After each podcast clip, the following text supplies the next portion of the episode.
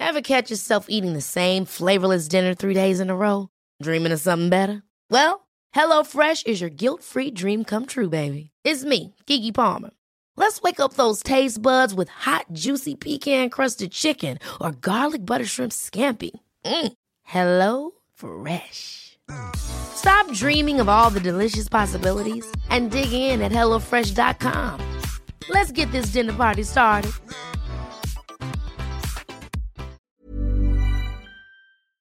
Hola, yo soy el doctor Víctor Manuel Encina, mejor conocido como el doctor Vic. Sean bienvenidos a este episodio de Medicina Viral. El día de hoy tengo un invitado increíble. Él es internista, cardiólogo, cardiólogo intervencionista, autor de varios libros y es una personalidad reconocida en redes sociales.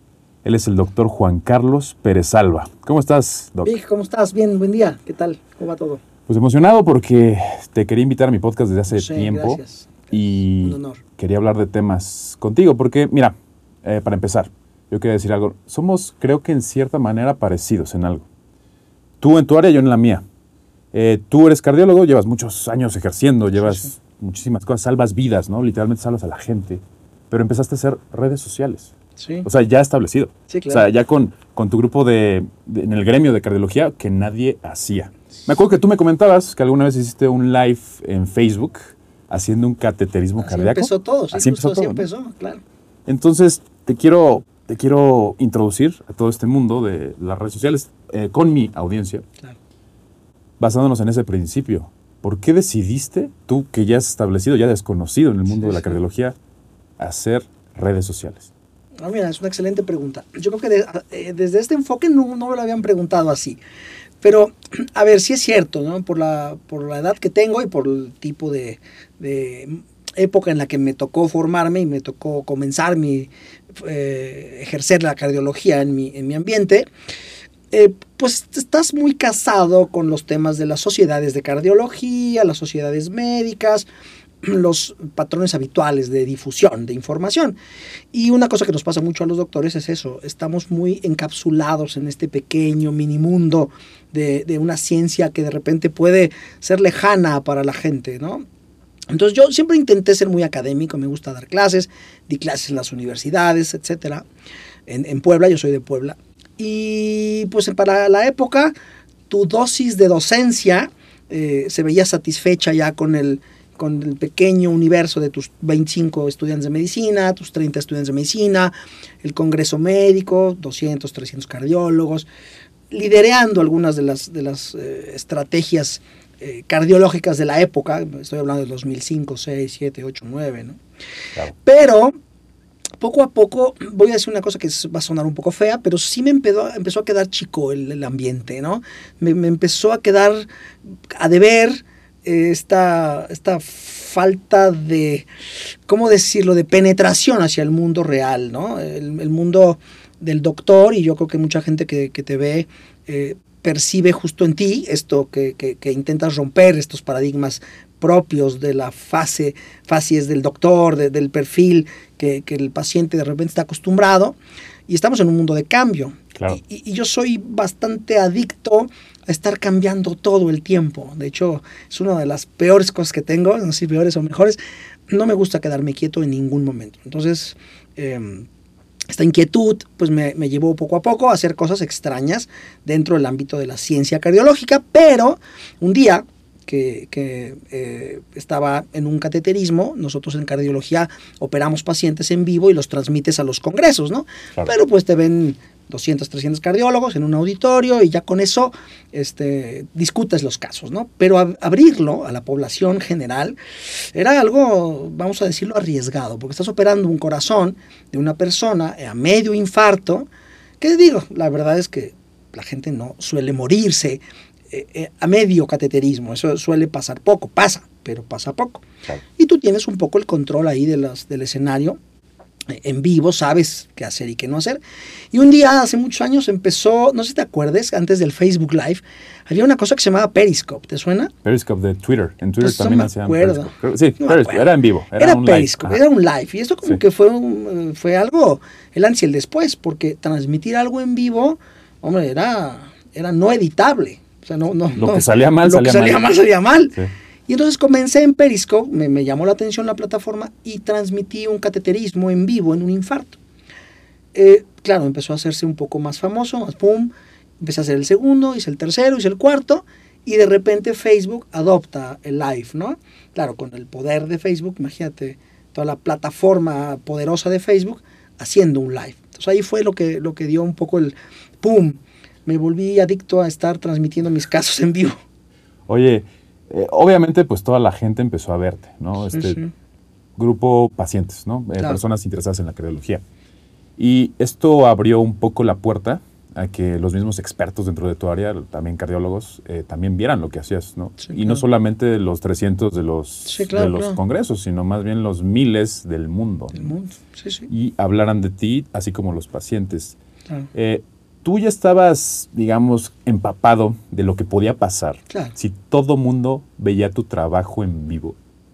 Sí, sí, sí, por supuesto, sí. No, no era la primera vez que hacíamos eso, es decir, como te digo, en, el mundo de la cardiología intervencionista, que somos los que metemos los catéteres para destapar arterias, que es lo más habitual, y otras cosas, pero lo más, lo más cotidiano es eso, tratar infartos, lo hacemos muy comúnmente. Entonces los paneles ¿no? de expertos están en un, en un lugar, los congresos mundiales son un cateterismo en París y lo transmiten a Barcelona y en Barcelona hay un panel con mucha gente. Estos congresos que de repente se ven en, en las películas no son reales. Y claro, pues con estas tablas, con esta facilidad para estar operando en vivo, hablando a la cámara y están, estando explicado, estar explicando lo que estás haciendo, pues no me costó realmente mucho trabajo hacerlo, ¿no? Sí entiendo que había una línea, alguna vez algún colega me dijo, pero no te da miedo que de repente los mismos cardiólogos hablemos de ti porque estás haciendo un catéter. Pues mira, realmente mi, mi, no era dirigida hacia los cardiólogos. De hecho, es lo que le contesté a mi amigo. Me dije, mira, no lo hago para los cardiólogos. Lo hago para la gente, lo hago para el estudiante de medicina, lo mismo que tú haces, ¿no? Esto de estar... Hay mucha gente que necesita aprender y pacientes que necesitan salvar a sus seres queridos porque saben o deben saber que existe la tecnología para ayudarlos, ¿no? O sea, me, perdí de, de, de, pensar o de... Quise evitar pensar que alguien iba a hablar mal o no, me dio igual y decidí enfocarme en la educación. A mí me encanta. Y ahora creo que la mayoría de los que van a salir, los que quieren este, perseguir una carrera en cardiología o en cualquier especialidad, es importante que entiendan esto porque muchos quieren hacerlo también. Vaya, se están cambiando las tendencias y sobre todo el acercamiento con el paciente, ¿no? que al final de cuentas es lo más importante. Pero antes de continuar, quiero que me expliques y le expliques a la audiencia qué hace un cardiólogo intervencionista, a grandes rasgos. Sí, la cardiología es la rama que estudia, de la medicina que estudia el sistema cardiovascular y eh, muchas de las enfermedades cardiovasculares se tratan a través de intervenciones históricamente las intervenciones son las típicas cirugías de corazón, ¿no? En los 60, 70, 80 había solamente cirugía de corazón. Entonces, te pasara lo que te pasara, tenías que pasar por quirófano, eh, si era una enfermedad seria, porque el corazón necesita cambios de refacciones. O sea, el corazón difícilmente mejora con medicamentos. Sí ayudan, te bajan la presión arterial, cositas, pero una gran intervención, una gran enfermedad requiere de una solución que habitualmente es quirúrgica, eh, intervencionista, invasiva. Entonces, claro, cirugías de corazón abierto, cambio de válvula, sangre, sacar el corazón, pasarlo a una bomba y regresarlo. Ah, todo esto era lo típico del siglo pasado. Poco a poco por ahí del 70 y algo, bueno, hace muchos años empezó esto, pero paso a paso, pinino a pinino, comenzaron los cardiólogos a intentar resolver cosillas, no a través de cirugía, sino a través de arterias, ¿no? Es decir, avanzar por la arteria del brazo, por la arteria de la pierna, con catéteres, con pequeñas tripitas que llegan al lugar de la enfermedad. Hablo de una arteria tapada, por, por decir, más común. Y desde afuera, a través de una pantalla, intentar arreglarlo, ¿no? Bueno, esto avanzó de maneras brutales y ahora hay juguetes eh, que usamos todos los días que son realmente increíbles, ¿no? Son de ciencia ficción. Yo los conozco. Sí, tú, los, tú estuviste con nosotros en un cateterismo en vivo justo. Eh, eh, balones que destapan, mallitas que destapan las arterias, láser, ondas de sonido adentro del corazón que tú activas desde afuera. No, no son juguetes de ciencia ficción. Es, una, es un mundo muy tecnológico, a mí me, me gusta el tema de tecnológico. Entonces, claro, dentro de la cardiología general existen varias subramas, la mía es cardiología intervencionista, que son otros dos años de formación, para aprender manualmente cómo arreglar los problemas cardíacos desde afuera, con mínima invasión, ya sin abrir al paciente. No confundir con cirugía cardíaca, que sigue siendo la de abrir, que cada día es menos porque, claro, mucho se resuelve a través de estos pequeños orificios. Claro, tratamos de, de evitar este, Claro. ya hacer esas incisiones tan grandes. Te, te entiendo, porque también, por ejemplo, en mi especialidad, que es ortopedia, Claro, claro. pues ya están las placas por mínima invasión o está en la cirugía endoscópica de columna. Entonces, lo ideal es no abrir al paciente como si fuera un pescado, ¿no? O sea, es literalmente entrar por pequeños espacios y arreglar el problema que tenga, en este caso, del corazón, ¿no? Ahora, hablando del corazón, pues el corazón, sin él, no podríamos vivir, es lógico, Así ¿no? es. Eh, ¿Qué pasa cuando un paciente se infarta? Un paciente se infarta, el corazón, básicamente nos explican que se tapa una arteria y se empieza a morir tejido del corazón. Así es. ¿Qué tiene que hacer un paciente cuando se infarta? Pues mira, primero darse cuenta que se está infartando. Ese es un problema serio. La gente no recibe un mail o un mensaje de texto que le va a avisar que, le va- que se va a infartar. ¿no? Es, es el choque contra la sorpresa. Es lo que tenemos que intentar evitar con esto, con educación a nivel masivo. Que la gente sepa que si le duele el pecho puede ser un infarto, ¿no? Y que el tiempo es muy útil. Mientras más rápido apagas un incendio, eh, mucho menos daño queda, ¿no? No es lo mismo que se infarte, que se explote la cocina, o un pedacito de la cocina, tu horno de microondas que queda chiquito ahí, a que te explote la casa completa, a que te explote, te explote el fraccionamiento de completo, ¿no? Todo el vecindario. Entonces, el infarto puede ser tan chiquitito que puede atenderse muy rápidamente eh, en minutos y que no te pasa nada y seguirás siendo normal y viviendo fantástico, con una calidad de vida normal, o puede matarte en cuestión de segundos. Eso depende mucho de quién eres, de qué tipo de paciente eres y sobre todo qué tan rápido actuaste, ¿no? Puedes Claro. tener mala suerte y que tener un infarto en un avión, bueno, pues entonces te va a ir muy mal, ¿no? Pero si estás en una ciudad de 25 millones de habitantes, donde hay 700 lugares especiales para atenderte de cardiología, lo que no tiene que fallar es la logística antes de la atención. ¿no? De repente somos un poco caribeños, ¿no? seguimos siendo eh, un país latinoamericano que podemos ser un poco improvisados en muchas cosas y de repente pues, ac- acudimos al consultorio de un doctor, te tomas tú solito un analgésico, piensas que es gastritis, ¿no? Entonces por eso el infarto es eh, cada vez va más allá, por los hábitos diarios de, de mal comportamiento dietético habitualmente, ¿no? Claro. Entonces, lo importante es reconocer el infarto, Sí, ¿no? eso es Es básico. Cualquier dolor en el pecho que una, una persona, digo, ya no, no importa la edad, ¿no? De hecho, este, puedes Sí, darte sí. desde joven, ¿no? Hemos visto estos deportistas, estos futbolistas que también tienen infartos. Mm. Y me gustaría recordarle a la audiencia que el infarto agudo al miocardio, pues es una de las principal o la principal causa de muerte El mundo, en el mundo. Totalmente. La número uno. sin duda. Si estás, viendo, si estás viendo este podcast y vas a durar hasta los 80, 90 años, es probable que a lo mejor sea nuestro final. ¿no? Pero para evitar eh, que sea más joven o que tengas estas, vaya, estas secuelas, para eso existe el doctor Juan Carlos Pérez Alba. Y, y la prevención, ¿no? Y la prevención sobre todo, doctores, De repente ya llegamos un poco tarde, ¿no? El mundo ha avanzado mucho hacia el lado de la prevención.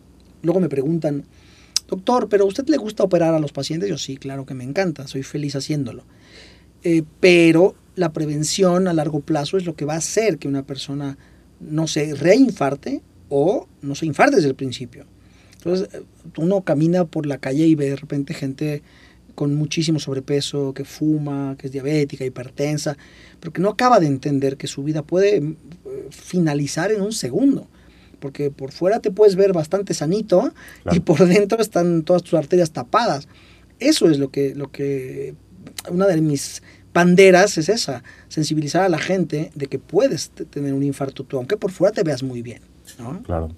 Una, una pregunta. eh, Doc, ¿le puedes explicar a la audiencia Sí, claro. qué es el código infarto? ¿Qué Código quiere decir infarto. esto? Mira, código infarto es un sistema que se llama así en español, porque en España lo inventaron justamente, ¿no? Bueno, no lo inventaron, en España lo tropicalizaron. Era el año 2000, fíjate, o sea, no tiene mucho, 23 años. 23 23 años no es mucho en medicina. Eh, en el año 2000 todavía era impensable mover un paciente infartado de hospital. Tú no te, no te suena porque eres muy joven, pero en aquel momento no lo muevan, no respire. Eh, doctor, vamos a trasladarla. No, porque se puede morir. Era, era, había un miedo muy, muy complejo, muy grande, a mover al paciente infartado de un lugar a otro. Pero después se demostró que mover un paciente a una sala de cateterismo, que es donde te sacas el coágulo, que es lo que te salva la vida, era mucho, menos, mucho más rentable y mucho menos malo que dejarlo ahí a esperar su muerte. ¿Me explico? Las, eh, el infarto es un coágulo. Tú imagínate esto. Tubería, coágulo. ¿Qué hay que hacer con un coágulo? Sacarlo, punto, se acabó. O sea, no hay, otro, no hay otra opción. Hay una opción de anticoagulantes, jajaja, pero eso no salva el número de vidas que salva un cateterismo. O sea, ni si a veces con el cateterismo no puedes destapar porque hay una melcocha impresionante dentro de la tubería, imagínate con un medicamento solo anticoagulante. Entonces se demostró ya desde el 2000, en Europa, por ejemplo, que era muy padre trasladar a los infartos porque se salvaban más. Entonces, ambulancias, se trabajó mucho en el mundo en sistemas de ambulancias y se trabajó mucho en el mundo en esta velocidad de atención para mover a los infartos a los puntos de alto volumen de cardiología, de, alto nivel, que pueden ser 100 kilómetros para poder salvarles la vida. Eso es lo que se denominó eh, en España código infarto. Es un nombre muy coqueto, es un nombre muy bonito, es un nombre que se pega y esto hace que el mundo lo, esté adaptando. Los americanos tienen su propio código infarto, muchos países que no se habla en español tienen otro tipo de nombres, pero finalmente el código infarto es esta serie de pasos que hay que hacer para salvar la vida del paciente, independientemente de si está o no en un lugar que tiene cardiología. Wow, totalmente. Y ahora, traslapando el código infarto, me, recuerda algo. Sí, sí. Eh, yo soy, personalmente, soy muy fan de una serie que tú hiciste, Doc. Sí, sí. Que también se llama código infarto. Sí le pusimos. Básicamente en esta serie, para los que no estén familiarizados, eh, relatan historias de varios pacientes, ¿no? Es una serie muy bien grabada, muy bien producida, eh, donde son diferentes casos, ¿no? Son pacientes que se infartan, que se reinfartan, que tienen enfermedades congénitas, que son deportistas. Y pasa toda la serie de secuencias por las que pasan, de que los, uno los paró la policía, que nos dejó llegar al hospital. Una locura, ¿no? Todas las cosas que en México a lo mejor el paciente tiene estas dificultades y tiene que llegar con personas como usted, cardiólogos intervencionistas, para salvar su vida. Lo que me llamó de esta serie es que está muy bien producida y aparte la musicalización. Este, ahora que fui a ver los el 90s Pop Tour, ¿Ah, la, hace Eric Rubin, ¿no? la serie este, musicaliza esta, esta serie. eh, cuéntame, ¿cómo se te ocurrió esta serie? ¿Por qué la hiciste? Y qué podemos ver en la serie. Como estamos bastante eh, pensando todo el tiempo en hacer cosas interesantes para la gente, hace tiempo decidíamos, yo, yo pensé en hacer una especie de documental, un largo documental, eh, hablando de la enfermedad cardíaca, y sí se me había ocurrido un paciente, por decir, ¿no? Presentar un caso de un paciente desde, desde su casa, su historia, su familia, la sensación que genera en el ambiente con una persona puede estar entre la vida y la muerte. Es decir, hablamos de, de que una persona se muere, pero no hablamos de que una persona de 45 años de repente deje una viuda y deje tres hijos huérfanos y una serie de catástrofes eh, cotidianas a las cuales no estamos preparados, porque para una enfermedad terminal, para un cáncer, se ve que el final vendrá, pero para un infarto no, un infarto es tu papá que de repente se va y de repente regresa, y, o ya no regresa, porque le dio un ataque al corazón que podía haber prevenido. Entonces, sensibilizando a la, a la, gente decidí hacer un documental. Pero después me topé con los productores de esta serie, que bueno, los, los realizadores de esta serie. Eh, Jorge es un tipo brillante y, me, encantó su trabajo y por eso decidimos hacer una, serie, una temporada de capítulos muy cortitos mientras más tiempo dura una cosa la gente pierde el interés. Lo hicimos muy pequeñito, 10, 20 minutos cada capítulo, y, decidí no limitarme a un solo caso, sino hacer varias historias. Este, termina temporada 1 de 6, vendrá temporada 2 y así, con casos míos, que son pacientes reales, en donde los pacientes actúan. Bueno, no actúan. Bueno, sí actúan, pero son pacientes que cuentan su historia. Es como una dramatización, ¿no? Totalmente, de, exacto. De su propia historia, ¿no? Ellos están en su casa y se ve exactamente cómo les está dando. Recrean esta, esta, esta mala experiencia que tuvieron. ¿no? Ahora son grandes amigos los pacientes y bueno, les fascina la idea. Oye, a mí me parece genial porque puedes hacer salud pública para Claro. prevención. O sea, la mejor forma para que la gente entienda este tipo de problemas y, y se dé cuenta que es un problema grave y que se tiene que atender en el momento que está pasando es precisamente, yo, y es lo que yo pienso, de cierta manera con entretenimiento hoy en día. Claro. Captar la atención del paciente. Hoy en día hay tantas cosas en Internet que nos roban nuestra atención, ¿no? Sí, sí. Cada ocho segundos una persona en TikTok pierde la atención. Cada, creo que son 15 segundos en YouTube pierde la atención. Es impresionante. Es impresionante. Entonces, en este caso, creo que como médicos, a mí me parece genial hacer esa estrategia para que la gente sepa y entienda su enfermedad. Y quiero felicitarte por eso, Doc, No, porque gracias. yo soy fan de la serie y ojalá haya más capítulos y más temporadas para que sigan saliendo. Y ojalá también, pues, eh, la pasaran en estos sistemas de stream, ¿no? También como Sí, Netflix, Amazon ver Prime, todo. Estaría, estaría cool. ¿no? Como este tipo de cosas, como Sí, ya sí. Eh, como tal, digo, ya Discovery Channel había hecho este tipo de cosas Sí, no, no. muy parecidas en Estados Unidos, No, los americanos lo hacen fantástico. Genial, pero aquí está, esta me gustó y sobre todo que Eric Rubin canta la, El la tema, música- sí, el tema, él, ¿no? él es de Puebla, yo soy de Puebla, Eric Rubin es, es de Puebla, es más o menos de mi época, y eh, Timbiriche, estas cosas, ¿no? Entonces me gusta, me gusta mucho la voz de Eric Rubin, ¿no? Entonces cuando decidimos hacer el tema musical, podíamos tomar canciones de internet y tal, pero decidimos ir por, eh, por personalizarla desde, desde la, la- cómo se ve hasta cómo se escucha y con su propia canción nos creó una canción para el capítulo. ¿Qué dijo Eric? No, le encantó. Le encantó el bueno, proyecto. le encantó. Sí, le mandamos un par de demos, comimos con él y cuando la vio me encanta la idea. Sobre todo ju- justo eso, ¿no? El compartir la posibilidad de que algo que tú haces pueda ayudar a salvar la vida de alguien. Yo, yo no sé Wow. lo que tú haces en redes sociales, cuántas vidas has salvado, no lo sé. Pero seguramente es incontable, no se puede medir. Hay otras cosas que se pueden medir.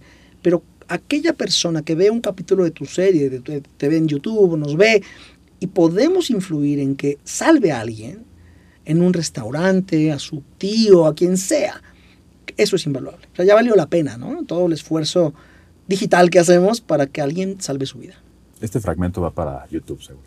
y para, y para TikTok. Me gustó mucho. Sí, el- la cantidad de gente que Sí, podemos sí. concientizar, ¿no? Con este tipo de cosas que mucha gente podrá ver como entretenimiento, pero se queda más fácilmente en la mente, vaya, de los pacientes. Ahora, eh, yo recuerdo que hace un par de meses este, yo fui allá a Puebla, Sí, al instituto. visitaste. Los visité porque quería ver qué tal hacían las cosas, cómo funcionaba tu sistema. Ujú. Y, y me llamó la atención esto. Tienes un equipo de veintitantas personas que te ayudan, ¿no? Porque es en la parte clínica, en la parte de intervencionismo, Sí, claro. en la parte de consultas, en la parte de redes sociales. Sí, sí. Entonces tienes todo un equipo que trabaja contigo. Me di cuenta que no paras, eres una persona, eh, y esto lo digo con todo el respeto, pero sumamente hiperactiva. Sí, sí. No paras. Desde chico, sí, sí. Este, me acuerdo que estaba platicando contigo y mientras estabas como contestando una consulta y luego este, me explicabas una cosa y me decía, vete al cateterismo, vamos al cateterismo, este, nos poníamos aquí, eh, van a filmar para el documental y ahora vamos a ver una consulta, vamos a ver al eco. Entonces, cada hora, cada minuto, estabas haciendo una cosa diferente. Diferente. Y, Sí. y- y digo, yo no sé cómo no te vuelves loco con todo eso No. y con todo, el- con toda la cantidad de gente que estás todo el tiempo. ¿Qué onda con eso? Al revés, yo creo que gracias a eso, yo, yo intenté no ser, de, no ser imprescindible. Ok. No, no, no me gusta ser imprescindible, ni debo ser imprescindible. Ah, hablando de esta disrupción que tenemos del perfil de doctor, hace poquito me invitaron a dar una plática aquí en Ciudad de México, hace dos semanas, de la evolución del contacto digital que tienes tú como doctor y, tu- y tus pacientes. El doctor está acostumbrado, y muchos pacientes están acostumbrados, a que personalmente el doctor te vea, te tome el pulso, te tome la presión, con sus manitas te revise, ¿no? Y entonces esto acaba con la vida útil de un doctor durante cuánto tiempo. Les decía yo a, mis, a las personas a las que les di la plática, que sean muchos, eh, 400, 500 gentes, eran médicos generales e internistas, es tu vida útil viendo un solo paciente al día, ¿cuánto es? No sé, media hora por paciente. ¿Cuántas medias horas tienes al día? Mínimo. Una hora por paciente, media hora por paciente, ocho horas por media hora cada paciente son 16. 16 pacientes. Punto, se acabó. No puedes ver más. Y, a- y conozco amigos que consultan desde las 6 de la mañana hasta las 12 de la noche. O sea, ¿Dónde está tu vida? ¿Dónde está tu familia? Ama, tu vida está ahí, pero tu familia, ¿dónde está? ¿Dónde estás tú realmente si eres solo una máquina de consultar? Y pensemos otra cosa. Eh, tu, tu vida útil va a bajar, va a ir bajando. y al rato no vas a tener ganas de consultar, ¿no? Cuánta el burnout este, ¿no? Claro. ¿Cuántos doctores están cansados, quemados un poco de, de tanta monotonía? Entonces lo que hicimos es, al no ser yo imprescindible, crear una clínica, una unidad en donde se subdepartamentaliza cada área, por fortuna igual que la ortopedia, ¿no? Hay quien ve la mano, el pie, la cabeza, la columna, la cadera, eh, la rodilla, y en cardiología igual, arritmias, infartos, marcapasos, falla cardíaca, hay muchas áreas en donde decidimos poner un experto en cada área. Yo coordino cosas, estoy enterado gracias al famoso y bendito WhatsApp, estoy viendo todos los casos del día, papá, 20, 30 pacientes al día, ta, ta, ta, ta, que yo sería imposible ver, yo en persona. Claro. Pues imagínate, me muero. Entonces, entre todos los médicos vemos casos y bueno, la ventaja es tener la opinión al mismo tiempo de todos, ¿no? Hay un paciente que veo yo, pero tengo dudas y ahí mismo en el chat com- comparto la opinión con el otro especialista y bueno, el resultado es fantástico, me encanta. Y hablando un poquito de WhatsApp, que Sí, justamente sí. es lo que te iba a preguntar. Eh, vi, vi un video tuyo eh, que me llamó, llamó mucho la atención, que rompe los paradigmas de los médicos. Eh, tú decías, la mayoría de los médicos dice, yo no atiendo en WhatsApp. Sí, Yo raro. no veo consultas en WhatsApp, tienen que ir a ver. Qué raro. Y tú decías en tu plática, Sí, sí. decías, yo sí. ¿no? Yo, yo sí, de cierta manera, tengo, o sea, sí le doy una prioridad al paciente porque uno no sabe, o sea, desde que ves, vas a la consulta y el paciente se siente mal, eh, pasan muchas cosas. Claro. Entonces, tienes que estar en comunicación, ¿no? Y obviamente para eso tienes tu equipo, Claro. pero me imagino la cantidad de desacuerdo que generó esta aseveración, ¿no? Por así decirlo. Eh, Creo que hay que cambiar de la forma de pensar, ¿no? Y creo que lo único que, que no cambia en este mundo es que todo está cambiando. Entonces es impresionante cómo si tú crees que, de hecho lo dije en ese video, así dice, en tu estado de WhatsApp pones no consulto por WhatsApp. Uno, no se llama consulta porque no es la oficial consulta, es una como orientación. Entonces debes, debes entender que tu paciente se va a sentir mal y no porque se sienta mal tiene que volver a sacar otra consulta y pagarte otra vez otra consulta. Hay colegas que cobran la primera consulta, la segunda a los ocho días, la tercera a los 15 y la cuarta, ta- o sea, pues, no, no, este no, así no funciona. Entonces la línea que tenemos, las líneas, tenemos varias líneas de 24/7, hay una línea especial de WhatsApp de hipertensión, solo una línea de hipertensión. Obvio hay una línea de infarto que la gente no sabe, pero eh, no sé, el 50% de los pacientes que yo opero de infartos han llegado por WhatsApp y estoy, yo personalmente no puedo estar separado del WhatsApp, estoy todo el tiempo viendo qué pasa. Pero así como yo, el- la línea de atención 24/7 la tienen nuestros amigos médicos del grupo, este, ahí vamos, digamos, de guardia, contestando cosas a las personas. Cool. Yo creo que hay que contestarle a las personas. No puedes tener un doctor que se aleja. No puedes tener un doctor que le preguntas, oiga, me tomé la pastilla que usted me dio y me sentí peor. Ta, ta, ta, ta. Y no te contesta. O un doctor que te deja en visto en el WhatsApp, ¿no? Y te pone, le pido de favor que no me moleste porque es domingo, ¿no? No, me- no, no va por ahí, ¿no? O sea, haz un sistema para que tus pacientes se sientan contentos. Para algo es la tecnología. Claro. Y, y si nos acerca más al paciente y podemos salvar más vidas y estar más en contacto con ellos, creo Así que la, la- la debemos usar pues todo el tiempo, ¿no? Hablando de tecnología y cambiando de tema drásticamente, este, yo sé que muchos de la audiencia están familiarizados con los Avengers y Iron Man. Sí, sí, Eh, tú tienes una colección sí. de, de figuras de acción, juguetes y cosas coleccionables de Iron Man, Sí, pero sí. no es cualquier colección. O sea, esto es algo que me llamó mucho la atención. Tienes una colección, no sé, creo que son, ¿cuántos tienes? No, En el consultorio, que es mi oficina, porque no es un consultorio, también de eso hay que entender, no es un consultorio, Claro, ya, es- esa es mi oficina. es oficina. Hay 100, 100. 100, sí. ¿Por qué, por- por qué te atrae Tony Stark, Mm. Iron Man y toda esta parte? Es que fue al revés. Eh, Cuando salió la película número uno, la, Sí. la Iron Man, 2008, imagínate, ¿no? 2008. Sí, por ahí. Sí. La gente me empezó a decir, ay, te parece un poco y actúas como él y tal. Bueno, pues al revés, ¿no? Yo ya así era desde siempre. Claro. Y yo un poquito de similitud en... Soy irreverente, sí, soy un poco sarcástico, sí, en mi vida diaria soy así un poco. Porque yo, o sea, Sí, yo la verdad veo sí, que sí, porque tú antes de que existiera el personaje de Tony Stark interpretado por Robert No, Downey Jr., por sí. sí era el doctor así, o sea, y toda la soy- gente que es cercana a ti eh, sabe que te gusta la tecnología, ¿no? Sí. Este, caes muy bien, vamos a decir esta palabra con todo el respeto, pues sí, el doctor tiene como una actitud bien mamoncilla, muy, sí. muy cool y todo. Y pues salvas vidas, ¿no? Pero luego salió el personaje, ¿no? Sí, salió al el revés. personaje de Robert Downey Jr. interpretando a Tony Stark en Iron Man. y, y hasta tenían como el mismo look, ¿no? Creo que tenían un Podría look, ser que un sí, look parecido en ese, sí, sí. en ese momento, ¿no? No sé, no, yo, yo no, no, a ver, no me gusta mucho ese tema, pero sí es real. Sí. Yo soy así desde siempre. Y, y cuando sale, claro, aparte soy fan de los superhéroes de toda la vida. ¿eh? De todos. Todo Marvel. bueno, de toda la vida, toda, toda la vida, desde chiquitín. Claro, entonces juntaron muchas cosas. Un superactor, yo era fan del actor también en general. Iron Man fantástico. Bueno, mi vida, eh, ahora me divierto. Cada vez que, que sale una película de estas, y todos los días veo videos ¿eh? Claro. de, de- de superhéroes.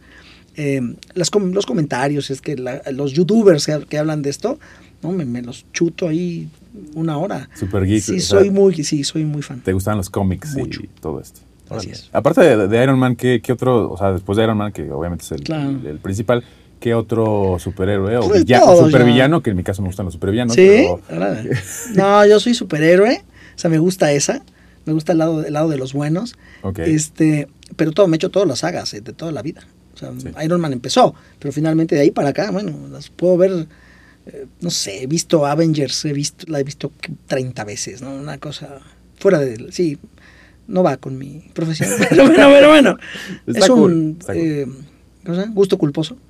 Así es. Tienes un, tienes un, un Iron Man tamaño Sí, real. ¿no? real, sí, real sí. con la, la armadura de Iron Man de la película, ¿no? De, o sea, de que te lo fueron a armar, ¿no? Al- lo hicieron al- ahí, la sí, no, lo fabricaron. ¿eh? Ahí lo fabricaron. Sí, sí, un chico que conocí en internet, eh, vi que hacía ese tipo de cosas y no lo dudé y me mandé a hacer una armadura de Iron Man que está en, el- está en la oficina. Está- Tamaño real, vea, un 80 mide. Esa no la conozco, conozco los demás. pero Así no estaba, no, ese- no estaba todavía.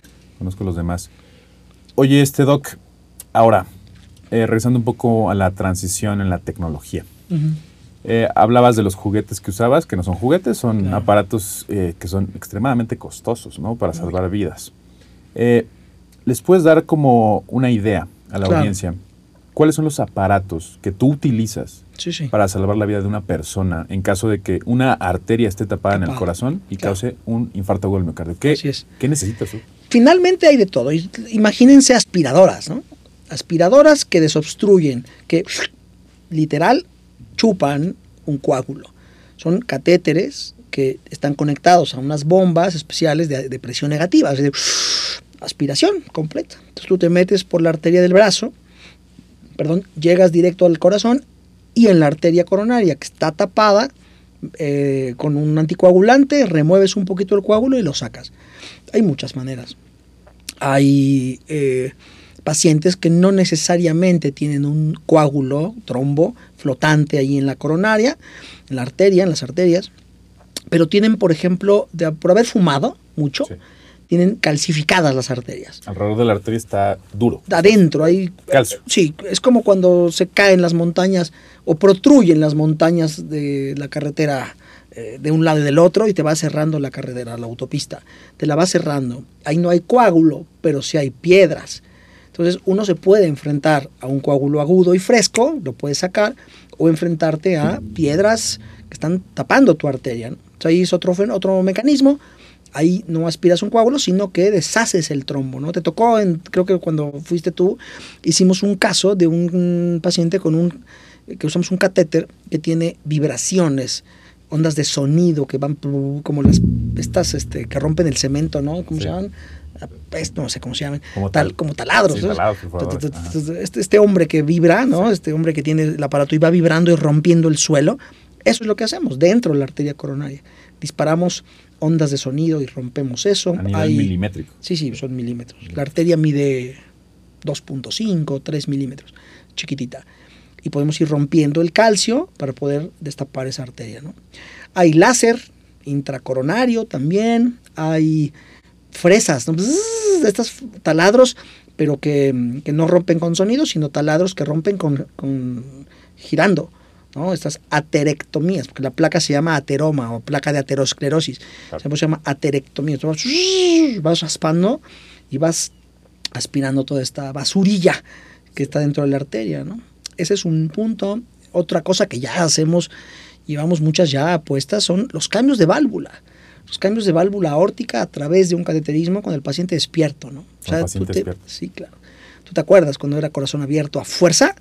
Entonces ahora lo que hacemos es lo acostamos, tiene la tapada una válvula aórtica, que ya muchas válvulas están haciendo así, la, otras la mitral, etcétera, pero la aórtica, que es la válvula más importante, está tapada y antes no había más remedio, la gente tenía que abrirse, quitarse la válvula, tirarla a la basura y ponerle una prótesis.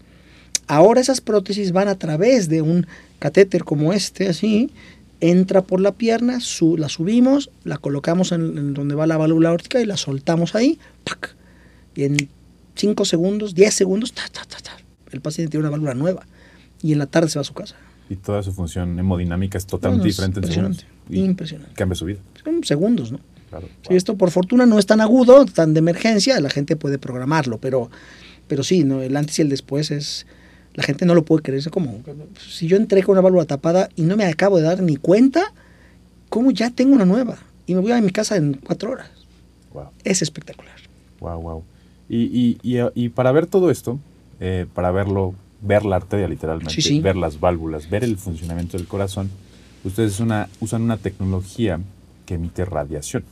Digo, es una radiación, este, no, no rayos X. Rayos X, básicamente. Y ustedes tienen que estarlo viendo en vivo, ¿no? Igual que ustedes. Y, nosotros también. Por ejemplo, en ortopedia nosotros usamos el fluoroscopio. Igual. Y también en cirugía de columna, ¿no? Por ejemplo, las vertebroplastías tenemos que ver cómo la vértebra recupera, cómo entramos al pedículo, le ponemos el metilmetacrilato y el cemento, todo esto. Igual ustedes, entonces, toda esta parte la gente siempre tiene muchas dudas, ¿no? Como, oye, pero ¿por qué van a usar radiación? ¿O por qué? Eh, siempre me preguntan eso. ¿Tú qué opinas? ¿Qué les dices a tus pacientes, Doc, cuando mm, realmente no, no, lo preguntan? Ni lo, pues ni les digo. es una cuestión inherente a, ¿no? Claro, sí. Eh, como es inherente a una cirugía la anestesia, por decir, ¿no? Una cirugía donde tienes que estar dormido, dentro del paquete viene dormir a la persona, por decirlo, ¿no? En, en, cardiología, como vemos, tenemos que ver por dentro lo que estamos haciendo desde afuera, o sea, en lo que hago yo, no abrimos como los cirujanos y hurgamos en el tórax o en el abdomen, ¿no? Aquí lo hacemos desde afuera, con el paciente eh, cerrado. Solo es a través de un piquetito chiquitito que es como un suero, como si te pusieran un suero de ese tamaño, chiquitín. Entonces vas entrando y tienes que usar algo para ver qué estás haciendo por dentro y son rayos X, ¿no? Todavía no hay nada que sustituya eh, la fluoroscopía. Los que nos ven, que no son médicos, fluoroscopía es el rayo, ¿no? rayos X eh, dentro de un quirófano. Nosotros tenemos una sala especial. Habitualmente ustedes creo que ya poco a poco tendrán también sus propias salas especiales de, de hemodinamia ortopédica, de cateterismo. De hecho, usamos su sala. a veces, ¿no? un quirófano lo hacen también, Pero históricamente los cardiólogos inventamos la sala de cateterismo para exclusivamente hacer nuestros procedimientos. Nosotros no entramos a quirófano. Eso es importante que la gente lo sepa. no hacemos las intervenciones en un quirófano. Las hacemos en una sala como de rayos X, es una combinación entre un quirófano y un rayo y una sala de rayos X, muy moderna, con todos los juguetes, como digo, ahí a un lado. Y, eh, y te puedes tardar, no sé, 40 minutos, más allá de una hora ya es difícil. Si tú estás más allá de una hora destapando una arteria, es que las cosas no van bien. Claro. O sea, debe ser rápido, debe ser muy, muy rápido. Tienes que tardarte minutos para destapar la arteria. Sí, el, el tiempo es vida, es tiempo, vida del corazón, músculo cardíaco. Hey, I'm Ryan Reynolds. At Mint Mobile, we like to do the opposite of what Big Wireless does. They charge you a lot, we charge you a little. So naturally, when they announced they'd be raising their prices due to inflation, we decided to deflate our prices due to not hating you. That's right. We're cutting the price of Mint Unlimited from $30 a month to just $15 a month. Give it a try at mintmobile.com slash switch. $45 upfront for three months plus taxes and fees. Promote for new customers for limited time. Unlimited more than 40 gigabytes per month. Slows. Full terms at mintmobile.com. ¿no? Este, y volviendo un poquito a lo, a lo fundamental. Porque esta pregunta, eh, supongo que te la hacen siempre, y esta pregunta también eh, para toda la gente que no es médico, pues, quiere saberla. Sí. ¿Qué opinas de esta aseveración que te voy a decir? 20 minutos de ejercicio al día sí previenen la mayoría de las enfermedades cardíacas. Sí, sí, sin duda. Eso es cierto. Es real, completamente. Es 20 minutos de ejercicio al día. Así es. Eh, esto de ser 20 o no 20 depende mucho de quién eres tú, ¿no? Claro. Sí, hay gente que, que hay, ahora, hay, no sé si lo has visto, es que ya es muy raro que no vea uno en internet nada. Todo está ahí. Eh, esquemas de ejercicio de 15 minutos. que pueden ser eh, la combinación de eh, ejercicio un poco con peso, un poquito de hits, ¿no? Estos intervalos de, De intervalos, de los- acelerar la frecuencia cardíaca. Insanity, Crossfit, que sí, sí, CrossFit. crossfit. Esto funcional, eso Exacto. es brutal, eso es fantástico. Mejorar tu capacidad cardiovascular reduce. Hay un Peter Atia, Peter Atia es un. está en Estados Unidos. Él es médico y es eh, experto en longevidad, ¿no? Desde todos los ángulos. Suplementos, etcétera, suplementos vitamínicos y tal, naturales. Pero mucho de esto, en ¿qué es lo que realmente te hace más joven? ¿Existe? el po- ¿Se puede ser más joven? Sí, claro que sí. Sí se puede. Claro. Cronológicamente no, porque tú tienes tu edad yo tengo la mía y esta mesa tiene su propia edad. Pero el funcionamiento es lo que le llaman edad biológica. La gente que tiene 40 años puede tener edad biológica de 30 si es un gran deportista o de 60 si no mueve un dedo. Es decir, este, esta mejoría en tu sistema cardiovascular hace que tu edad biológica sea más joven de tu edad cronológica, ¿no? Por eso te ves menos, ¿no? Oye, él tiene 70, pero se ve, se ve de menos. Porque siempre hizo ejercicio, porque siempre comió sano, porque no tuvo sobrepeso, porque nunca fumó, nunca tomó alcohol. El, el envejecer es, es una- es Claro. parte de tu decisión. Tú tienes que decidir cómo envejecer. ¿no? El ejercicio es piedra fundamental. No sé si 20 minutos, se dice que 30 al día, pero es que depende del ejercicio. Claro. 20 de un funcional activo o 30 de una caminata al aire libre. Sí, totalmente. ejercicio, ¿qué es ejercicio? ¿no? Para- Depende la edad. depende de ¿no? quién- La más que- edad, el quién seas. tu historia. Tu historia, ¿no? Sí, sí, sí. Nunca he hecho nada, ¿no? Yo no he hecho ejercicio, no he movido un solo dedo. Y hoy me cayó el 20, decimos en México, me cayó el 20. O sea, quiero, quiero hacerlo. A partir de hoy estoy convencido que quiero mejorar mi salud. Hombre, no puedes hacer un CrossFit de entrada. O sea, debes ir poco a poco, caminar. Si tienes sobrepeso, primero baja tu sobrepeso y luego haz un maratón. ¿no? Esta, esta combinación, de repente ve uno gorditos haciendo maratones, ¿no? Uy, qué peligro, porque no sabes cómo estás, ¿no? Y, y tu condición física puede ser aparentemente buena, pero tu salud cardiovascular no, no tanto. Y por ahí hay alguno que de repente pierde la vida en un maratón por una falta de entrenamiento o bien una falta de, de- no estoy para hacer un maratón, ¿no? O sea, tengo 20 kilos más. ¿Cómo voy a hacer un maratón si tengo 20 kilos más? Eso no concuerda, ¿no? Sí, sí, hacer ejercicio me- mejora. Peter Atia te decía, eh, creo que son 15 años, algo así. 15 años. 15 años. Y, y por cada no sé cuánto tiempo. Ah, no es cierto, ya me acordé. Eran 50 por, creo que 150 minutos a la semana de ejercicio. Mejoran tu supervivencia 15 años. O sea, de lo que pudieras vivir, Sí. 15 años más. Y aparte hay algo muy interesante. El efecto es muy rápido. O sea, no tienes que esperar años a que eso pase. O sea, con un ejercicio intenso, 60 días, ya, ya empieza la curva a regresar. Wow. Interesantísimo. El ejercicio es, es Vida, vida, es vida. 100%. Y es 100% recomendable. El médico que no recomienda ejercicio para prevenir este tipo Ah. de enfermedades, creo que está totalmente desactualizado, ¿no? Hay que trabajar de la mano mucho con pues, toda esta parte, ¿no? Para ver Claro. Quién puede empezar a hacer ejercicio. Obviamente, eh, tus pacientes, Doc, pues Claro. tienen enfermedades cardíacas, ¿no? Uno que está infartado no es lo mismo que un joven de 20 años, no es lo mismo que una persona de 15, una persona de 60, ¿no? Varían frecuencias cardíacas, quema de grasa. Eh, ¿Tú qué recomiendas? A, Sí, sí. qué- ¿Con quién te- tiene que ir una persona que quiere empezar a hacer ejercicio y mejorar su calidad de vida? Mira, qué buena pregunta, porque los cardiólogos no necesariamente somos las personas correctas para orientar a la gente de qué tipo de ejercicio hacer. Hay una subespecialidad de los cardiólogos que es el cardiólogo del ejercicio. Wow, esa, esa sí no me la sabía. ¿No lo tú sabías? Ah, no, sí. No, sí, Sí. los rehabilitadores. son Rehabilitadores, los- sí, estos, sí, ellos, ellos. Cardíacos, sí. Sí, que, que son gente que tiene perfecto conocimiento de los esquemas aeróbicos y su relación con enfermedades cardíacas previas. En los años 80, 90 eh, era impensable decirle a un infartado que iba a volver a hacer su vida, o inclusive que iba a poder hacer algún maratón, ¿no? Decían, no se mueva, usted no puede hacer, a partir del infarto jamás va a poder hacer nada, ni tener vida sexual decente, ni hacer deporte, nada. Tiene que estar sentado en un sillón, porque si camina cinco pasos se puede morir. Esto ha cambiado radicalmente. Entonces ahora hay mucha, mucho auge de que la salud cardiovascular eh, en relación al desempeño aeróbico mejora en la gente sana, pero también mejora en la, la paciente, el paciente inf- infartado o enfermo del corazón. Paciente cardiópata que no hace ejercicio no entendió la lección. Wow. Ahora, hablando un poco más de la dieta. Ya. La- las dietas pues son diferentes, son variables, cada Claro. persona, cada país, cada comunidad pues tiene su forma de alimentarse.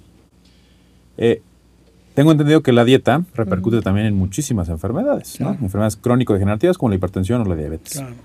Eh, he escuchado que hay una dieta que todos los médicos que nos dijeron es que esta es la dieta ideal para los pacientes hipertensos, ¿no? La Sí, sí. dieta DASH, ¿no? Ah, ya. Dicen, o la dieta Sí, baja en sodio o este tipo de cosas. Y, y es muy general, ¿no? Sí, claro. Quiero preguntarte tú, eh, ¿qué opinas de todo esto, no? Estas aseveraciones de médicos que dicen, Es que las, las dietas como tal, hay la, la que se debe apegar al no comer cochinadas. O sea, Ajá. Todas las dietas, unas son con más sodio o menos sodio, la mediterránea con mucho más, la vegana, con cero proteína animal, tal, todo tiene que tener un equilibrio. ¿no? Esta aseveración debe ser maleable, no significa que una sea mejor que otra. Y hay gente que no puede hacer ciertas, ciertas dietas. ¿no? El ayuno intermitente, por ejemplo, que esa es una cosa bien padre, el ayuno intermitente está de moda, todo el mundo quiere hacer ayuno intermitente, alguna vez yo lo he probado y tal. Hombre, de repente hay gente que no puede, porque el desgaste de calorías puede ser incluso mental, no necesariamente físico. Y a lo mejor no aguantas muchas horas. Entonces no te toca esa dieta, a lo mejor te toca otra. La clave está en comer menos cosas procesadas, obviamente, ok, los carbohidratos simples correctos eh, y mucha proteína. Sí puede ser con una dosis importante de vegetales, sin duda alguna también, y ya está. Pero debe ser equilibrada. Por eso no es que una sea mejor que otra, a lo mejor no te toca una, ¿no? Claro. Te puede tocar eh, una dieta de cetonas, o esta de, de- la, la Sí, cetósica, cet- ¿no? La, ceto- sí, la- la- sí, la dieta keto, que le llaman ahora, pues en inglés, pero es la dieta de hacer cetosis, ¿no? Que es ayuno, meramente quédate en ayuno y vas a consumir todo lo que puedas. Bueno, pero al mismo tiempo tendré que hacer un tipo de actividad física. Y si hago más ejercicio, ¿qué va a pasar con mis calorías? Tengo que tener calorías. Pues sí, pero utilizar unas calorías naturales, no... Hay gente que hace mucho ejercicio, sale de ahí y se va a fumar. Sí, Sí, no sé si lo has visto, ¿no? sí, sí, sí, sí. Hoy hace- sí, sí, yo hago mucho ejercicio, pero fumas una cajetilla. Sí, también.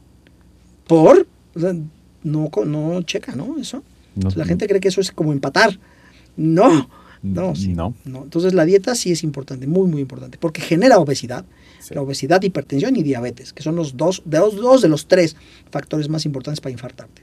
Ahora quiero tomar un tema que a lo mejor vamos a ser criticados porque la gente, pues está, hay gente que está muy de acuerdo con esto. Yo no estoy de acuerdo y, y quiero dar mi opinión acerca de esto. El cigarro, Sí. los vapes Ah, mira, y todas estas, estas cosas que a lo mejor mucha gente utiliza hoy en día. Sí, Todos, el cigarro, vamos a hablar del cigarro primero. sí. El cigarro, para mí, como médico, es uno de los mayores enemigos actualmente. El cigarro eh, daña todos los sistemas. El sistema pulmonar, cardiovascular, Todo, todo. huesos, todo. ¿no? Hormonal, neurológico, Urinario, todo. urinario. No, no se ha encontrado un beneficio de fumar. Hay ciertos estudios que dicen, ah, mira, hay un beneficio. No es cierto. no No, es cierto. hay beneficio. no hay beneficio. Es más, te quita muchísimos años de, de vida. vida, claro. Y vida también los años que tienes, los pocos que te quedan. Sí, vives de mal. muy mala calidad. Así es. Eh, ¿Qué opina del cigarro, Doc? Eh, no, no sé, no sé por qué existe. sí, no, no, bueno, hay cosas que existen y que uno las usa, ¿no? Y ahorita hablamos del vape, pero el alcohol, por ejemplo. Ah, el alcohol también. Pues el alcohol, el alcohol mata, sin duda alguna. Claro, si usas un poquitito de veneno, pues a lo mejor no te pasa nada. Pero si usas todos los días veneno, hombre, no vas a acabar bien. El cigarro es. eh, está tan, el- tan al día y fue, fue tan poderoso su auge desde el siglo pasado, los años 20, 30, que ha sido difícil erradicarlo, ¿no? Los vapes no, es que no es la misma pelea, ¿no? No puedes poner a competir en un ring de box de un lado al vape y de un lado al cigarro, porque no tiene nada que ver. Son dos cosas que no tienen que ver. Como no hay otra cosa que te lleves a la boca que parezca fumar, por eso los ponen a pelear, ¿no? Pero el cigarro es, yo lo digo así, el cigarro es un veneno 100% conocido y el vape es un veneno 100% desconocido. No, es, no hay manera de ponerlos a luchar. No, No. van a competir. No, no, no. Es diferente. Eh, cuando me preguntan, doctor, pero si yo fumo una cajetilla y ahora estoy intentando dejar el cigarro por el vapeador, felicidades. Porque es una manera de deshabituarte del cigarro. Es una transición. Sí. O sea, Y ese vape será, bueno, qué bueno que estás vapeando para que dentro de algunos meses dejes de todo y hagas ejercicio y ya no te lleves a la boca nada. Pero ahora hay otro fenómeno. Los adolescentes, chavillos, 16, 17, 18, 19, 20, están empezando a vapear porque sí. Nunca, nunca fumaron, incluso no les gusta el cigarro, ¿no? Es como, uff, qué feo está. ¿no? Y el, el olor y todo lo que representa estar junto a un fumador que te da como el, ah, esta sensación de repelús, ¿no? De, ah, qué mal. Pero estos, estos jóvenes creen, o sea, le dan, les da asquito el cigarro, pero no les da asquito el vape.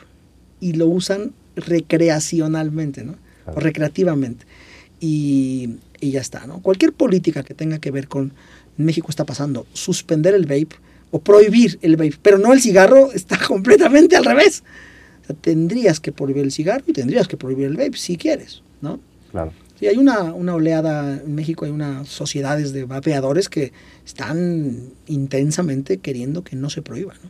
Sí. Tienen sus motivos y me parecen motivos razonables. Mientras sea una transición hacia nada, mejor.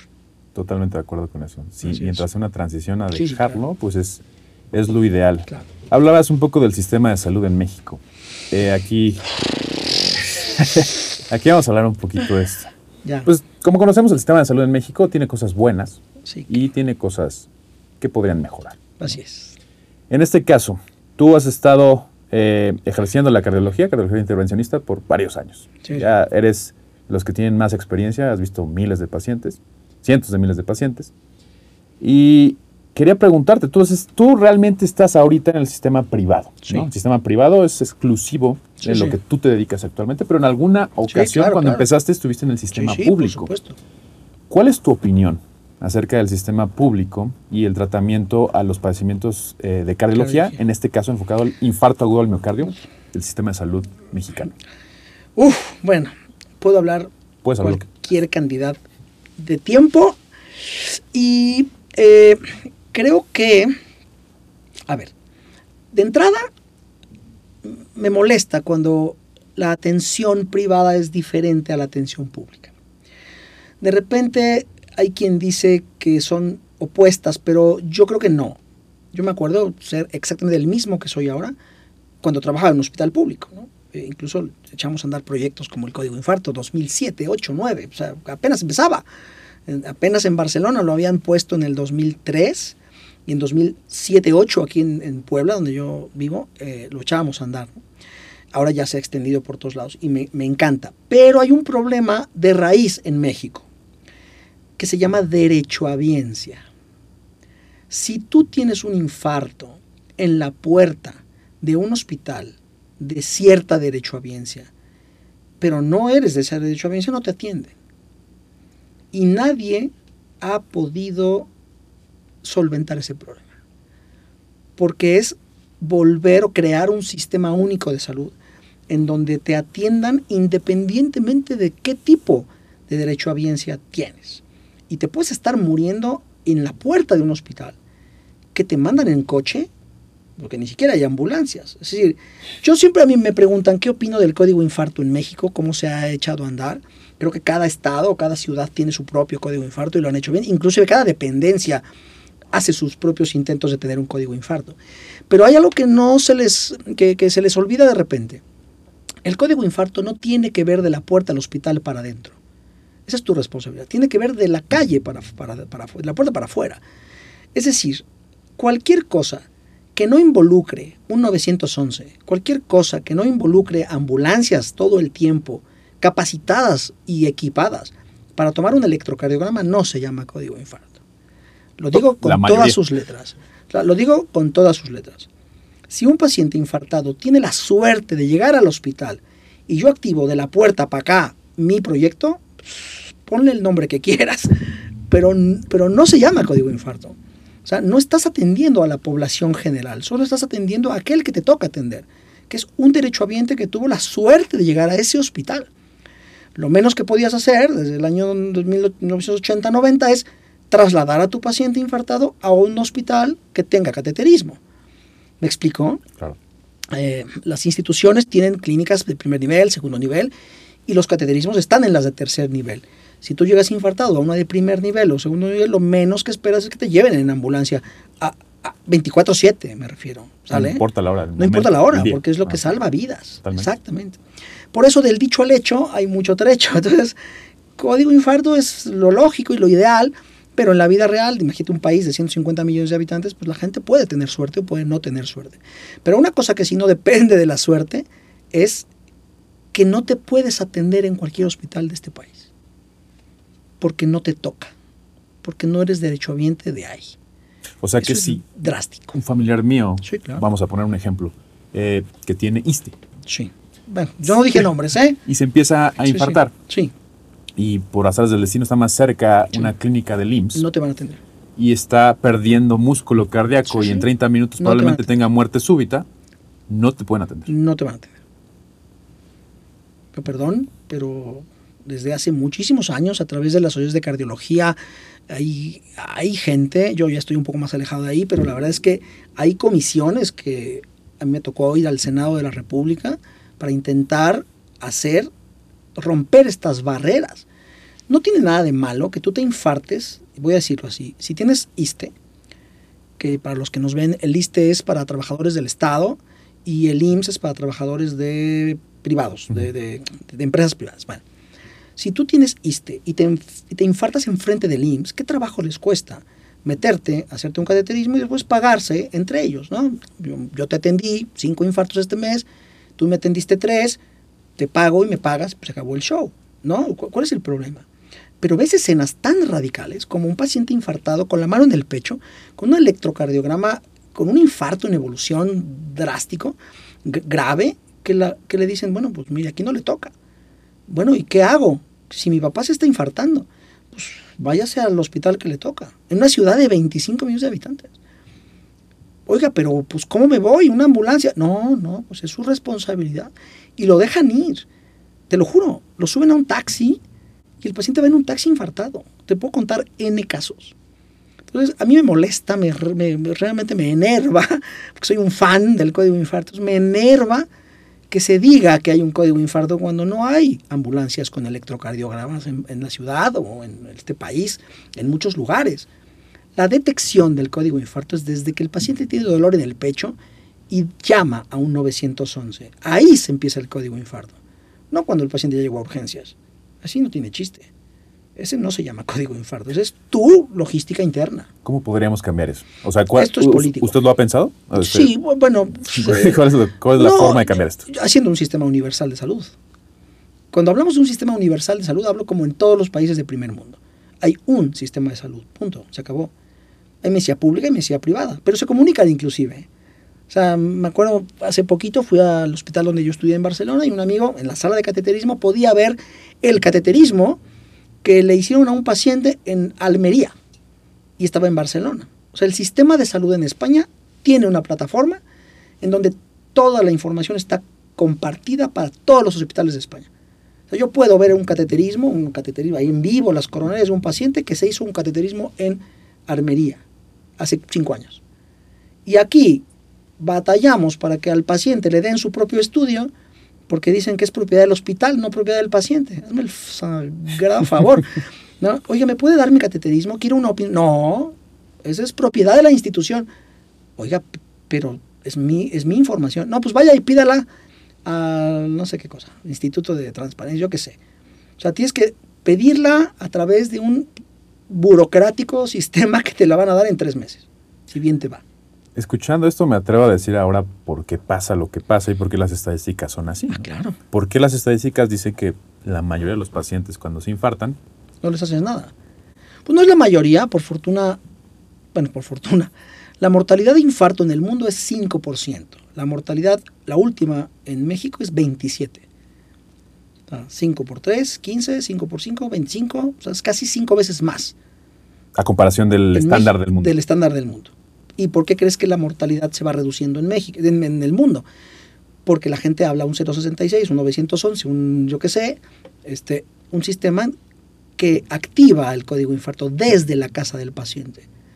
Aquí un paciente infartado promedio toma un taxi. ¿Por qué? Porque en una ciudad de 25 millones no hay suficientes ambulancias para detectarte el infarto. O sea, sí está muy, muy cañón. Híjole, eh, eh, cañón. A, mí, a mí me llama la atención porque yo, por ejemplo, me dedico a ver cómo, cómo funcionan los sistemas en todo el mundo. Sí, Hay hasta, en ciertos países, tienen hasta drones que tienen desfibriladores automáticos, ¿no? O la atención prehospitalario que tienen ambulancias por doquier. Claro. Y tienen eh, paramédicos, incluso los policías están este, capacitados para dar una resucitación cardiopulmonar. Así es. Entonces, eso aumenta la, la Posibilidad de la- sobrevivir. en todos los países de primer mundo. Así es. Eh, en México nos falta mucho esto, ¿no? De- para empezar, creo, no estoy seguro, pero hay, en la Ciudad de México hay muy pocas ambulancias para... No lo sé. Muy pocas. No tengo el número exacto, pero creo que por cada 5 mil, 6 mil habitantes hay una No o... sé. Entonces no estoy... Y está mal distribuido, ¿no? Ajá. Nadie se ha dedicado a distribuirlo bien. Hace, cuando estaba yo muy metido en, en 2009, 10, 11, 12, por ahí, al, al tema del código infarto, nos tocó ver cómo, por ejemplo, Cruz Roja era probablemente la institución que más eh, actividad tenía en, la atención de pacientes en la Ciudad de México. Y Cruz Roja es una institución que no se caracteriza por tener demasiada tecnología en cada ambulancia. Sí, sabemos, hay colectas y hay muchas cosas para que pueda sobrevivir como institución. Eh, y mira, te lo digo porque yo soy delegado de Cruz Roja también en Puebla, sí, soy parte del consejo de, de médico de Cruz Roja en Puebla. Este, y veo cómo cuesta mucho trabajo eh, tener dotación de cosas, ¿no? Sí, claro. O sea, quisiera que, el- que alguien me dijera si los, las ambulancias en Ciudad de México tienen electrocardiograma a bordo. Las que me he subido, no. Seguramente no. Y que haya una facilidad de comunicación entre la ambulancia y la sala de cateterismo, tú puedes llegar a urgencias de un hospital y adelante de ti puede haber 50 personas con diferentes eh, tipos de enfermedades, un tobillo, una hemorragia craneal, un abdomen, lo que quieras. Pero tú estás infartando y pero no te toca pasar porque tienes la ficha 14, si bien te va, o la ficha 50, pero tienes la mano en el pecho y no hay sangre, entonces no es espectacular y nadie te atiende, ¿no? nadie te pela. Claro, es código infarto es muy complejo, ¿no? Por eso hay que darle muchísimo énfasis a la reducción de la mortalidad. Y mientras se crea que la reducción de la mortalidad es dentro del hospital, está equivocado. La reducción de, para bajar la mortalidad de un país hay que democratizar la atención del infarto. Todos los infartos se tienen que atender en cualquier hospital, público o privado. Ya veremos quién paga al final. Wow. Estoy, estoy totalmente de acuerdo. Ojalá en algún punto podamos hacer un cambio en este, Ojalá. en este caso o que, digo, eh, lo principal es informar eso, ¿no? Muchísima Claro. gente no tiene conocimiento de lo que estás diciendo, Doc. Entonces, creo que es importante. Hablando de la atención prehospitalaria, eh, yo, yo, yo les he dicho mucho a mi audiencia que es importante eh, saber eh, lo básico, ¿no? Lo básico. No, estoy, diciendo- no, no estoy diciendo que aprendan lo mismo que los doctores, que Sí, los, sí. Los, los, los que están en las ambulancias. Sí, claro. Eh, hay un curso, ¿no? Que se llama el Basic Life Support, El- ¿no? el BLS, exacto. ¿no? Sí, ese, curso eh, te enseña que las urgencias más comunes, eh, qué hacer en caso de que estás esperando una ambulancia, en caso de que no hay otra persona que te pueda ayudar a salvar una vida, y sobre todo en un paro cardiorrespiratorio. ¿no? Un paro, les podemos decir que es un paro cardíaco, un paro Sí, sí, sí. cardiorrespiratorio. ¿Qué podría, ¿Cómo podríamos definirlo para la gente? Entonces, Se, se paró el corazón. Se ¿no? paró el corazón. Normalmente la causa número uno son infartos, porque la, la prevalencia de infartos es muy alta. Entonces la gente se queda sin latir, el corazón está parado. La causa no sabemos cuál puede ser. Lo mismo puede ser que incluso te, te atoró un pedazo de pescado ¿no? al estar comiendo en un restaurante o te dio un infarto. Caes al suelo y no respiras porque estás inconsciente y no late tu corazón. Entonces, lo que uno debería hacer es, por lo menos con un poquito de, con- de- de conocimiento, intentar hacer algo de reanimación cardio, cardiovascular. ¿no? Claro, activar el sistema de emergencias y. Sí, obviamente lo que más salva vidas es llamar a la ambulancia. ¿no? Te- digo, tropicalizamos y puedes tener buena suerte o tener mala suerte, ¿no? Y que te pase enfrente a un hospital y que te atiendan, o que en una ciudad como esta no, no te dé tiempo de nada, ¿no? La, la sobrevida es mala. ¿Usted recomendaría que la gente se animara a aprender estos Sí, cursos? por supuesto. O sea, no- Cualquier tipo. o sea, de, digamos, buscar BLS y Sí. que alguien en la familia sepa este curso, alguien en, en los conocidos, en, los, Sí. en ciertos lugares donde hay mucha gente. lamentablemente no, es, no forma parte de la educación en nivel preescolar, escolar. En otros países la reanimación o el concepto de muerte, reanimación, lo, tiene, lo, lo- lo tocan en los niños, ¿no? Y hay cursos de reanimación que no sirven mucho porque es un niño, pero Claro. no te ayuda, pero finalmente el niño va creciendo con la idea de, bueno, yo puedo salvar la vida, ¿no? Y así, a los alumnos de las primarias, se ven videos, ¿no? En España, en los Países Bajos, están dando reanimación a los maniquís los niños, ¿no? Qué, qué lindo, porque no es que sirva mucho en ese momento para esa población, pero sí crecen con la, idea de que puedes salvar la vida.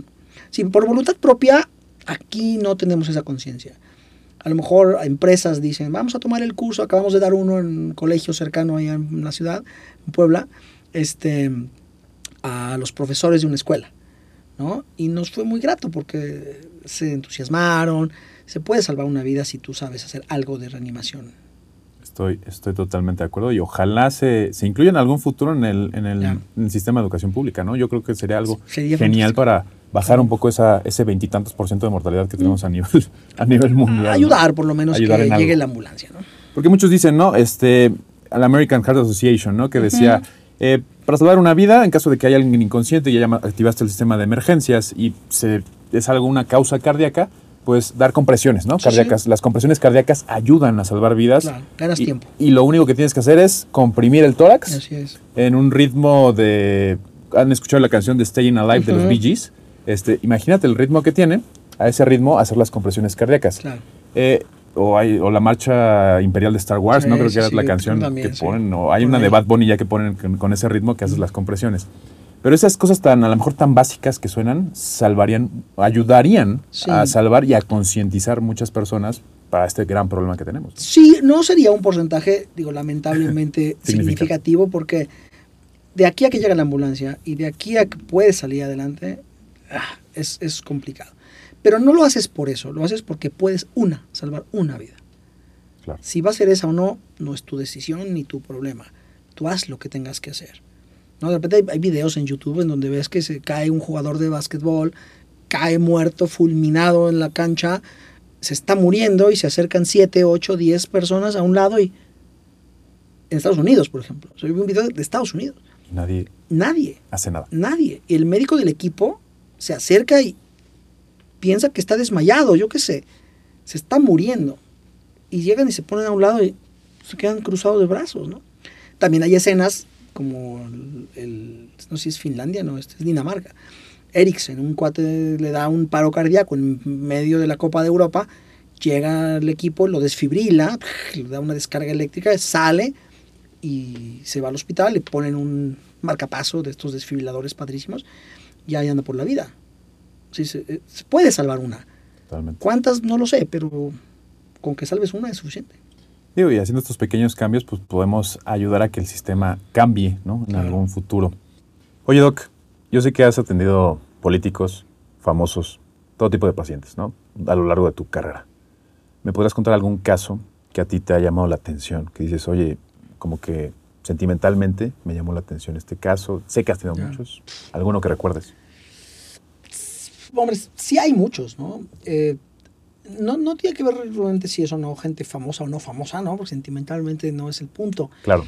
Creo que es aquella sensación, me viene a la mente, por ejemplo, uno de, un, de una arritmia mortal en un chico de 16 años, una cosa espantosa. Rarísimo. Eh, raro, raro y que normalmente puede llegar al hospital y salvar su vida. ¿no? Pero en aquel momento, eh, yo, yo no conozco bien cuál ha sido la causa porque no, nunca se supo. Un chico que llegó al departamento de urgencias de un hospital público con una familia obviamente de muy, muy pocos recursos, gente con, mucha, eh, con mucho problema social. Y el chico llegó en una arritmia, una tormenta rítmica. ¿sí? Eso es muy raro que encuentres tú una tormenta rítmica en un chico tan joven. Entonces, cuando llegó a urgencias, lo desfibrilamos varias veces, una descarga eléctrica varias veces. Yo tenía ya eh, 15 años menos.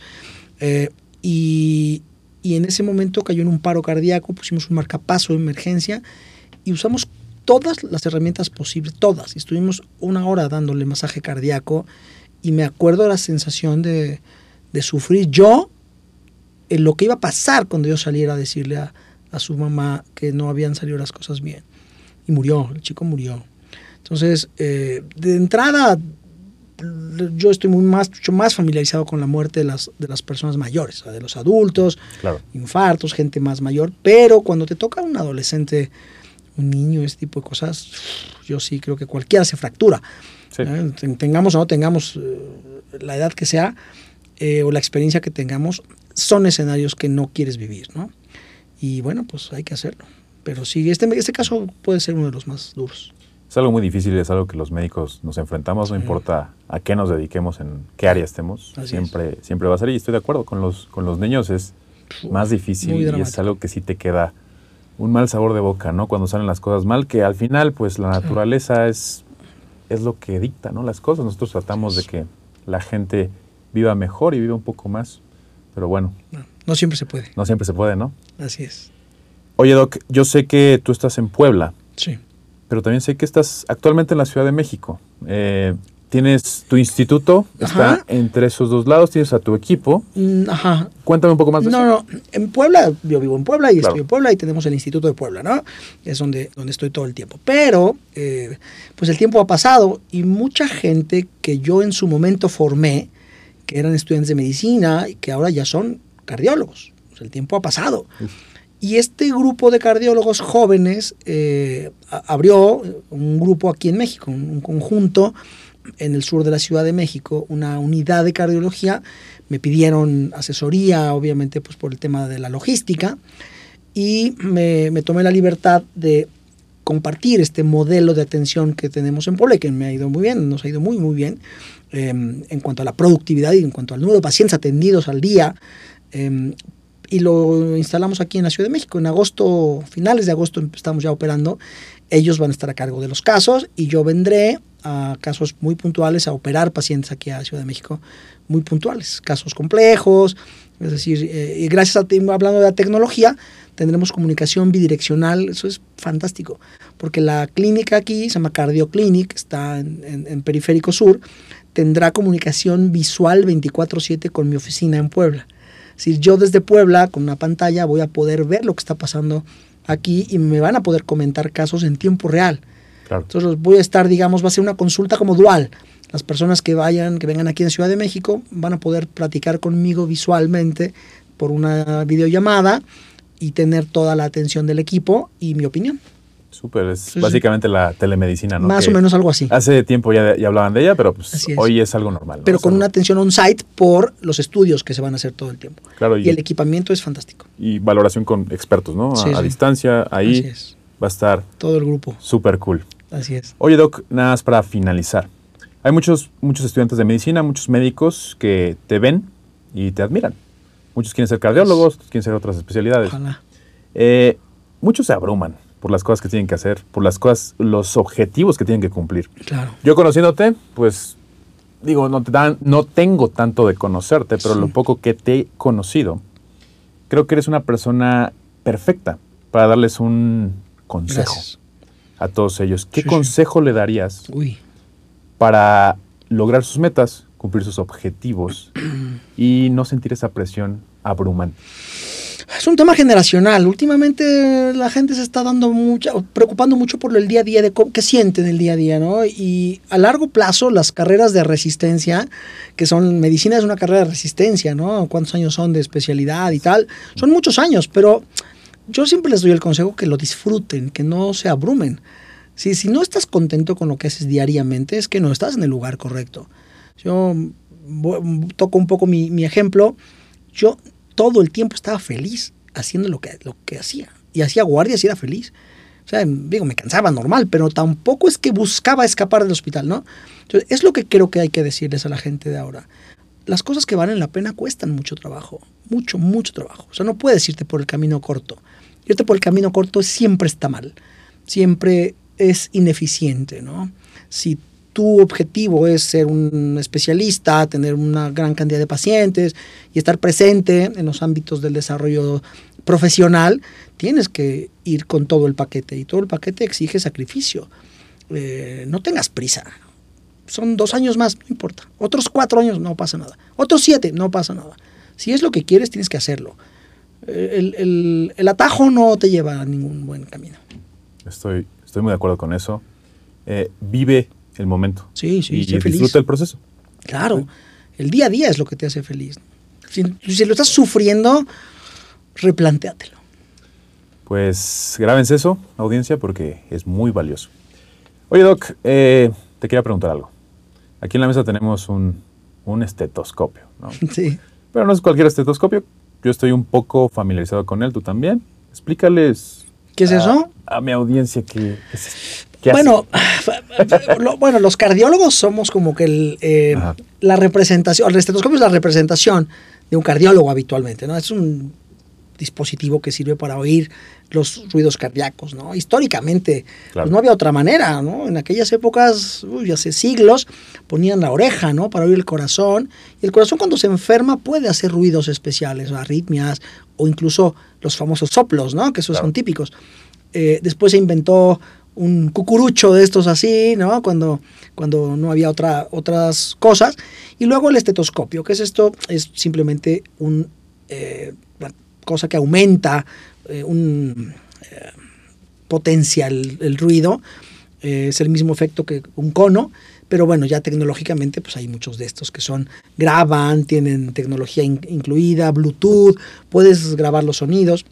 Pero recientemente, bueno, qué bueno que lo tocas, porque recientemente hay una gran corriente, a la cual yo también estoy a favor, que si, pues para qué escuchar el corazón con esto si lo puedes ver Ver y en vivo y al mismo tiempo escucharlo con un teléfono móvil que va conectado a un transductor especial de ultrasonido. Y esto se llama ecoscopia. Y ahora es una tecnología que en lugar de tener un estetoscopio en tu bata de doctor, si es que tienes bata de doctor Claro. o no, pero puedes tenerlo a un lado y en lugar de imaginarte lo que estás escuchando, puedes poner y ver el corazón en un ultrasonido en vivo que está en tu bata con un teléfono móvil de estos inteligente y un transductor. Es muy fácil, ¿no? Sí, la tecnología va para que esto ya cada vez muera más y se sea sustituido por un ultrasonido de bolsillo. Muchos creíamos que esto era lo más tecnológico, Sí, pero no. ya, hoy en día es... No, ya no. ¿Por qué no mejor lo vemos, no? Entonces, en, en tiempo real. Así es. Wow, qué padre, Doc. Yo soy el doctor Víctor Manuel Encina, mejor conocido como el doctor Vic. Él es el doctor Juan Carlos Pérez Alba. Este fue otro episodio de Medicina Viral y nos estamos viendo en el próximo episodio.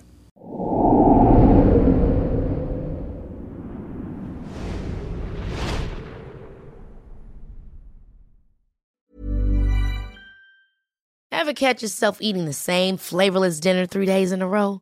Dreaming of something better? Well, HelloFresh is your guilt free dream come true, baby. It's me, Kiki Palmer. Let's wake up those taste buds with hot, juicy pecan crusted chicken or garlic butter shrimp scampi. Mm. Hello Fresh. Stop dreaming of all the delicious possibilities and dig in at HelloFresh.com. Let's get this dinner party started.